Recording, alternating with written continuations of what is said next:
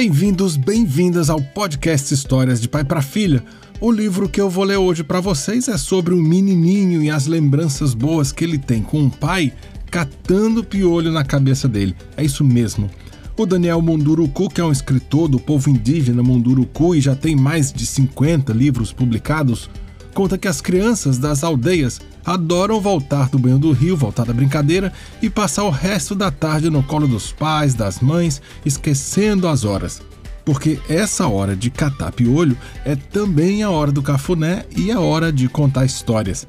Daí o nome do livro, que é exatamente esse: Catando Piolho Contando Histórias, de Daniel Munduruku, ilustrações de Matê, publicado pelo selo Escarlate. O livro tem vários capítulos e eu escolhi um deles para ler aqui no podcast.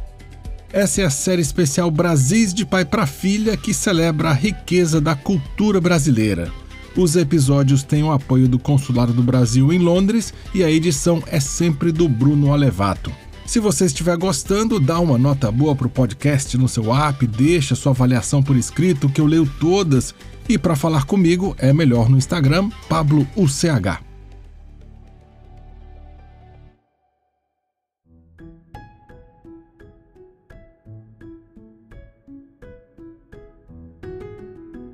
Meu pai sempre gostou de catar piolhos. É muito ágil com as mãos e sabe perseguir os mais teimosos e difíceis. É que os pais são caçadores e sabem esperar a hora certa para dar o bote. Ele primeiro observa, examina, para depois agir. Às vezes isso me irritava, pois eu queria brincar e não ficar ali naquela posição, esperando que papai tomasse a decisão de sair no rastro daqueles serizinhos inquietantes. Numa aldeia, é papel do homem educar o menino nas artes da caça e da pesca. É papel dele ensinar coisas práticas que ajudarão os meninos a se tornarem úteis para a sociedade e para a sua família. É o homem que ensina e a comunidade toda educa. Só que ele não estava ali apenas para tirar piolhos. Estava ali para contar histórias também. E fazia isso como ninguém. Conhecia muitos caminhos da floresta e podia me contar tantas histórias que nunca mais acabavam. Era por isso que eu aguentava ficar ali sentado. Um dia, eu disse a ele que queria ouvir uma história de caçada. Ele olhou para mim e disse que ia contar do dia em que ficou frente a frente com uma onça. Acomodei-me no seu colo e ele foi contando que num dia distante havia sonhado que iria ter sorte na caçada. Ao acordar, chamou seus amigos e contou o sonho. Todo mundo se animou e resolveu ir caçar. Como é hábito de nossa gente, antes de sair da aldeia, os homens fizeram uma preparação, cantando e dançando, pedindo proteção e sorte. Em seguida, Todos pintaram o corpo com urucum para se proteger dos insetos e entraram na floresta. Andaram durante longo tempo. Não pararam um minuto sequer até chegar ao local onde encontrariam caça em abundância. Ali armaram um pequeno acampamento, de onde estudariam a melhor forma de realizar a caçada. Cada um dos integrantes do grupo se encarregou de uma tarefa, enquanto meu pai estudava o local e procurava ver os sinais de seu sonho. Tudo preparado e arranjado, meu pai deu a ordem para que saíssem em direção ao norte. Andaram por alguns momentos. Ouviram então um barulho vindo do alto das árvores. Eram macacos que pulavam de galho em galho, divertindo-se, sem dar atenção aos caçadores. Dois homens prepararam os arcos para o ataque, mas papai disse que aqueles macacos não estavam no seu sonho, por isso teriam que deixá-los viver. Assim aconteceu. Continuaram a espreita quando viram uma grande queixada movimentando-se sem desconfiar de nada.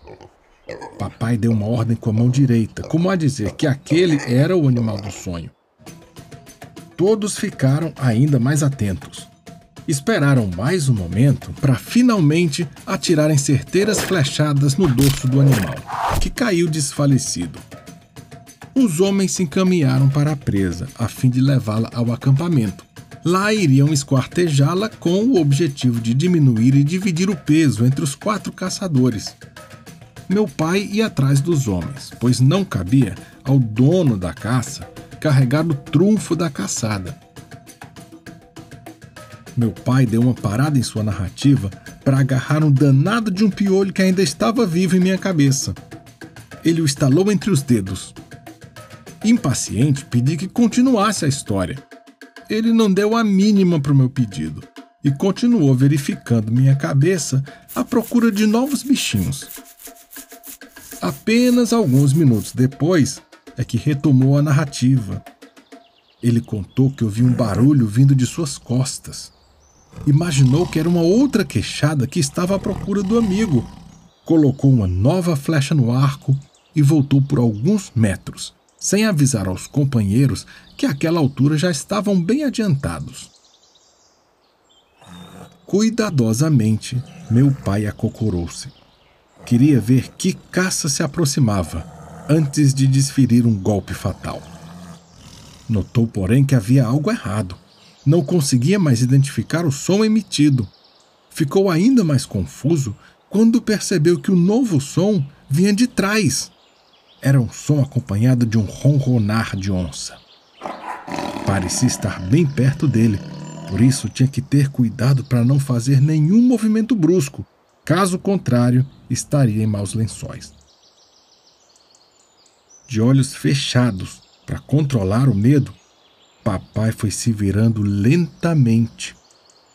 Quando abriu os olhos, notou uma enorme onça bem à sua frente. Tremeu de medo de ser atacado.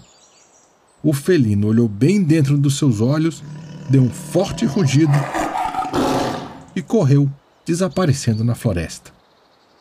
Papai contou que se sentou, aliviado, para deixar passar a tremedeira das pernas e se recuperar do susto.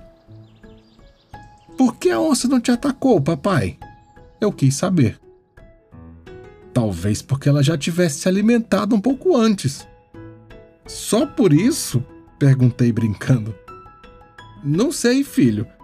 Tenho a impressão de que ela descobriu, ao olhar dentro de meus olhos, que naquele dia não era muito bom me atacar.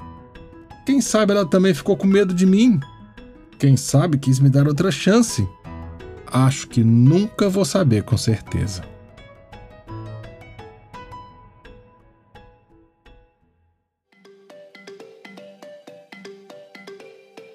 Eu li para vocês um trechinho do livro Catando Piolho, contando histórias de Daniel Munduruku, ilustrações de Maté, publicado pelo Selo Escarlate. Esse é apenas um exemplo de tantos, muitos livros de escritores indígenas que enriquecem a nossa literatura para crianças hoje em dia, e eu prometo que eu vou trazer outros exemplos aqui para o podcast. Esse episódio teve o apoio do Consulado Brasileiro em Londres e a edição foi de Bruno Alevato. E se você gosta do podcast, me ajuda então, conta para os amigos, compartilha nas redes, deixa uma avaliação legal no seu app. Todas as histórias que saem aqui também vão para youtube.com/barra histórias de pai para filha e para falar comigo é melhor pelo Instagram Pablo UCH.